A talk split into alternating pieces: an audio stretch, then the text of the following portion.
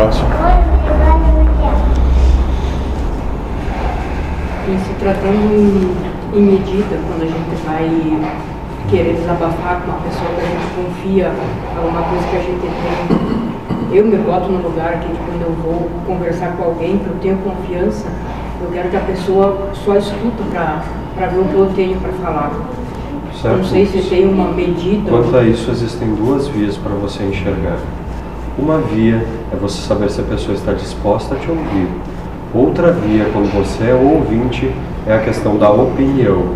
Você só está habilitado a dar sua opinião se for requisitado. Caso contrário, não o faça, pois não é da sua conta. Quanto a você desabafar com alguém, se a pessoa está de pleno acordo e deseja ouvir, problema não há. Tire do seu coração, da mesma forma que vocês estão fazendo agora, não tem problema nenhum. O problema é você tentar empurrar goela abaixo da outra pessoa aquilo que você toma como verdade, aquilo que você acredita ser o certo e aquilo que você acha que vai lhe fazer bem. Por exemplo, você está magoado com uma outra pessoa e você vai lá falar no ouvido de outro ainda mal da outra pessoa. Você está fazendo tão somente um desserviço, que não é verdade nem para você, que está tomada por um certo grau de raiva, e nem para a pessoa que está ouvindo. Então, não faça sentido. Olhe sempre esses dois lados. Foi lhe dado permissão para falar, fale.